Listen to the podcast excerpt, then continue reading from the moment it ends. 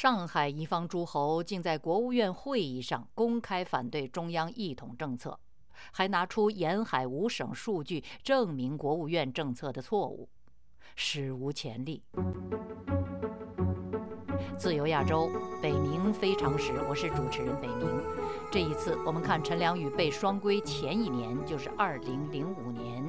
在国务院会议上抵制宏观经济调控指令之后，中央和地方的反应。会议难以为继，温家宝请出中共中央主席胡锦涛出席会议。在次日的会上，胡锦涛代表中央宣布。国务院宏观调控政策乃是中央的决定，必须在全国范围内实施。这是对陈良宇欲挟五省地方诸侯挑战中央集权的正式回应。不过，这个回应徒有其名，至少对上海是这样。陈良宇回到上海，继续表达不满。陈述他关于房地产供求关系的市场理论，还开始质疑党的执政能力。他说：“党的执政能力必须体现在注重依法律来解决纠纷上，不是体现在领导同志权力大小上。”他公然蔑视国务院权威。他说：“国务院领导同志对一个鸡毛蒜皮具体事件的批示，算是哪一条法律？”又于上海帮和中央帮在中常委中的人数比重，由于江泽民还是实际的操盘手，胡温中央一时难以阻止上海自行其事。从这次国务院全国各省大员会议，就是二零零五年的四月中旬，到中共中央以双规的方式公开整治陈良宇，就是二零零六年的九月二十四日。总共有近一年半的时间，这期间中央和地方之间潜在的对峙局势并没有静止。陈良宇在这次国务院会议上针对大一统概念提出的沿海五省和地方利益的概念，强调的科学发展观和市场机制的道理，陈述的政府干涉导致恶性竞争的意见。各省与会者只要有自己地方的务实经验，都会心有灵犀、心领神会。而陈良宇不仅以上述概念和思想直接挑战中央，他还特别喜欢介绍上海经验，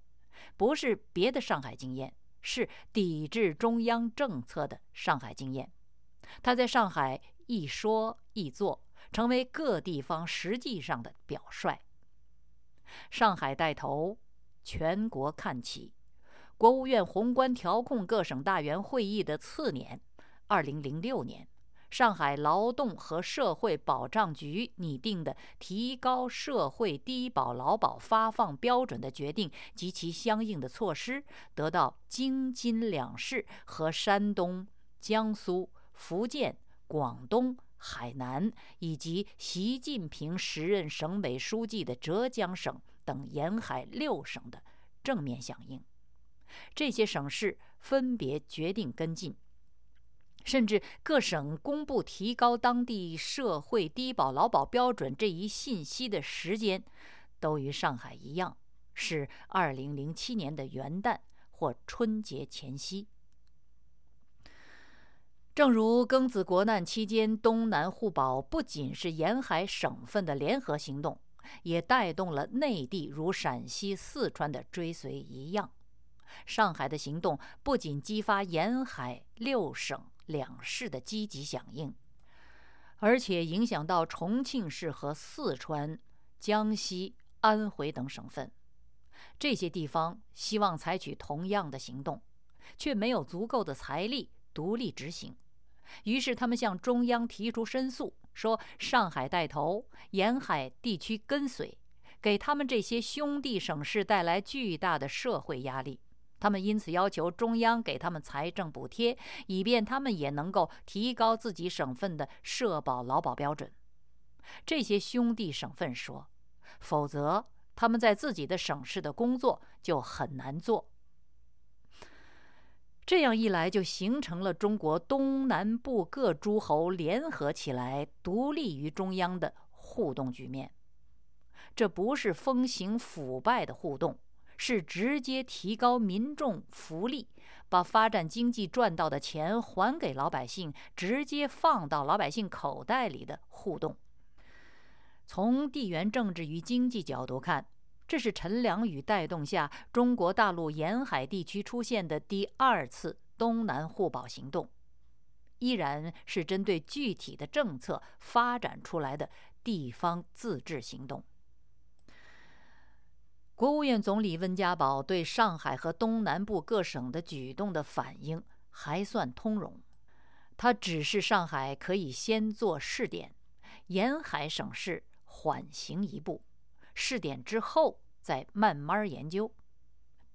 因为要当家管理国家民众的吃喝拉撒、柴米油盐，中共政权中的历届总理大部分比总书记要务实一些，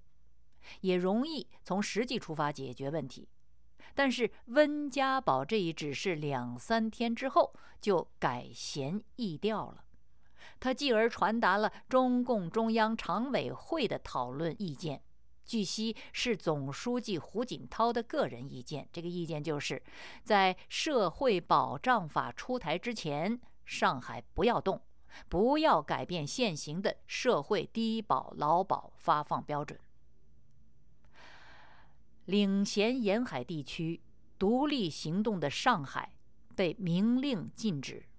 这是自2005年国务院会议之后，胡锦涛第二次出面替温家宝做主，坚持中央大一统指挥。假使上海俯首，唯命是从，东南沿海的跟进计划当然也就从此胎死腹中。后来的一系列变故，包括上海的政治地震，都不会发生。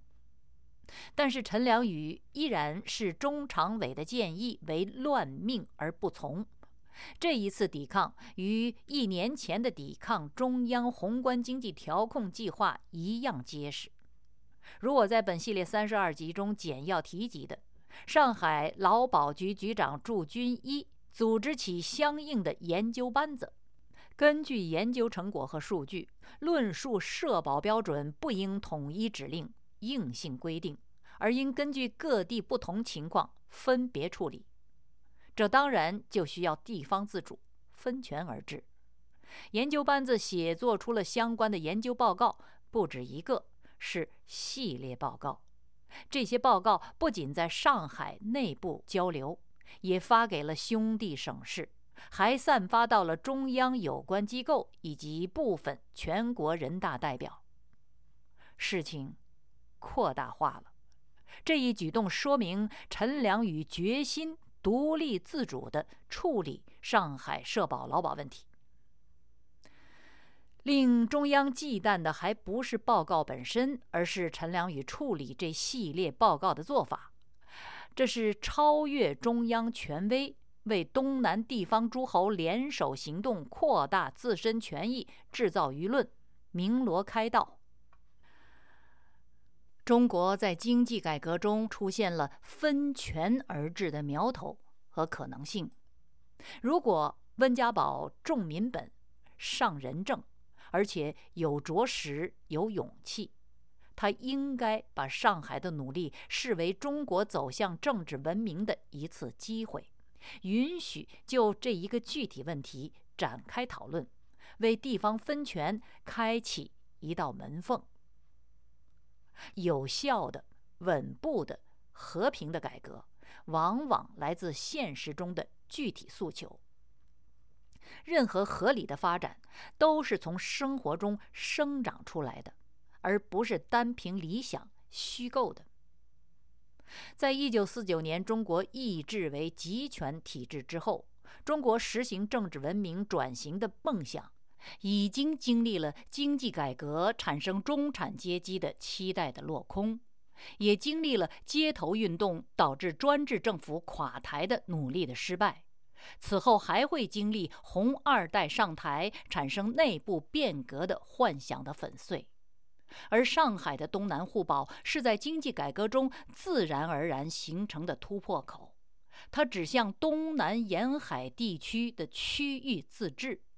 无论从中国当时的经验还是后来的教训看，它都是一条安全、和平、渐进、平稳的走向文明的道路。可惜，中国没有戈尔巴乔夫式的政治家。没有叶利钦式的决断力，不能成就司徒雷平那样真正为国家民族百年长远大计实施手术的改革家。东南互保，分权而治，在中国广袤土地上本来拥有的地缘上的可能性，就被扼杀了。针对上海试图领衔东南地方诸侯联手自主的做法。中共中央的决定是，派驻中纪委检查组进驻上海，针对上海社保基金一案进行调查。中央集权统治大于国计民生，重于地方建设，高于改革需要，是绝对不能分化和削弱的。事实上，早在2005年4月的国务院会议上，陈良宇针对中央大一统调控指令的第一个抵抗回合之后，胡温政府虽然又于行格示进而未动声色，却在那时就开始了暗中开始了一系列的行动，准备整治陈良宇。他们收集材料，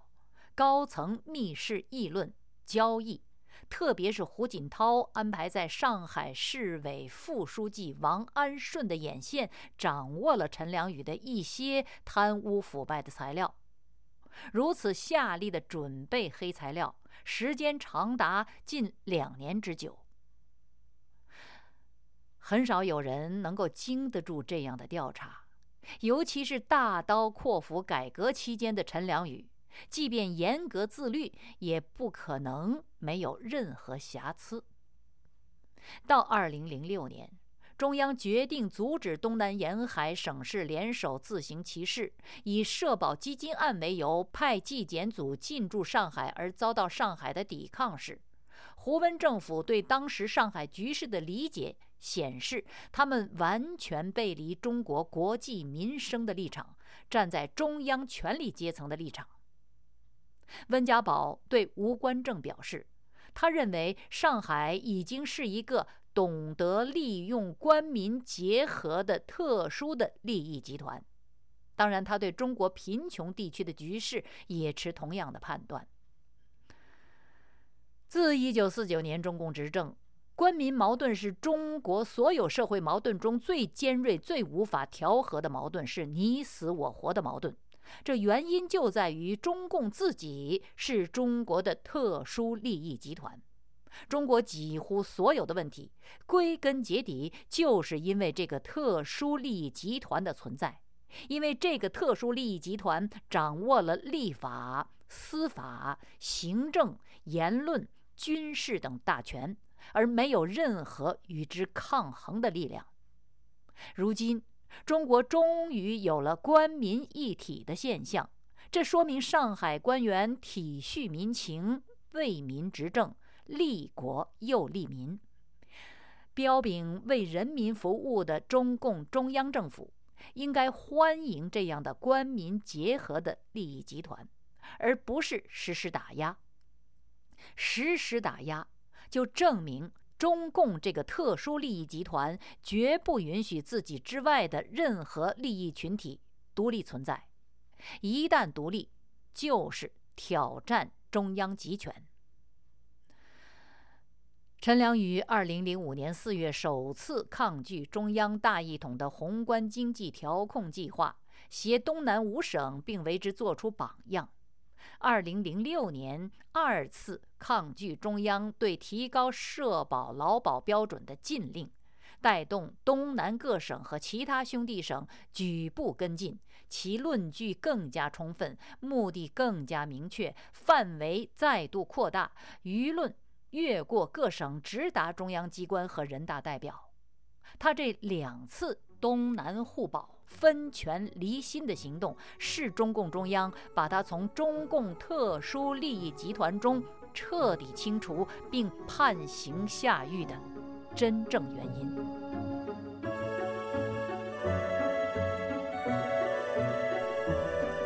自由亚洲电台，北冥非常时。下次我们探讨陈良宇东南互保、分权离心的认知和思想，以便更深入的了解他所启迪的中国的命运。我是这个节目的主持人北明，北方的北，明天的明。谢谢收听，我们下周见。